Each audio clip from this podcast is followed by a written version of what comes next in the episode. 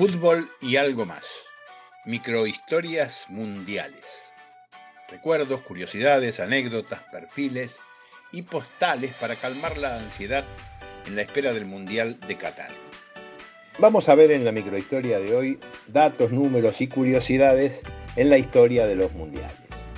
En el Mundial de 1930 ningún partido terminó empatado.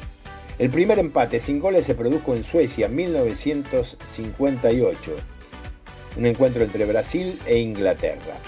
El equipo que más veces empató 0 a 0 es Brasil, lo hizo en 7 oportunidades. Una sola vez se cruzaron las dos Alemania, fue en el Mundial de 1974.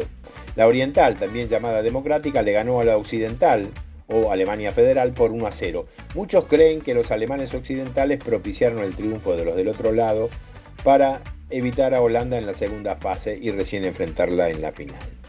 En 1974 se usó por primera vez la tarjeta roja eh, para una expulsión. La recibió Carlos Caselli de Chile en un partido contra Alemania Federal. El árbitro era un turco, Dogan Babacan. El boliviano Erwin Sánchez, más conocido como Platini Sánchez, por alguna de sus aristas del juego que le hacían recordar al francés, es el único jugador de su país que marcó un gol en la historia de la Copa del Mundo. Fue una derrota por 3 a 1 contra España en el 94. La mayor goleada en un mundial se dio en 1982 en el partido en que Hungría le ganó a El Salvador 10 a 1. Los tres jugadores con más participación en un mundial de fútbol son el alemán Lothar Matthaus, el mexicano Antonio Carvajal y el italiano Gianluigi Buffon, Cinco mundiales jugaron cada uno. Mataus es el que más partidos disputó, 25. El uruguayo Batista recibió la tarjeta roja más rápida de la historia.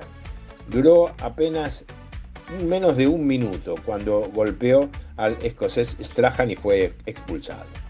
En el Mundial de Corea y Japón se marcó el gol más rápido de la historia de los mundiales. Lo hizo el turco Hakan Sukur a los 11 segundos de iniciado el partido contra Corea del Sur. Al Mundial de Suecia 58 asistieron por única vez cuatro selecciones del Reino Unido, Gales, Escocia, Inglaterra e Irlanda del Norte. Vamos a dar más adelante más datos y curiosidades de la historia de los mundiales.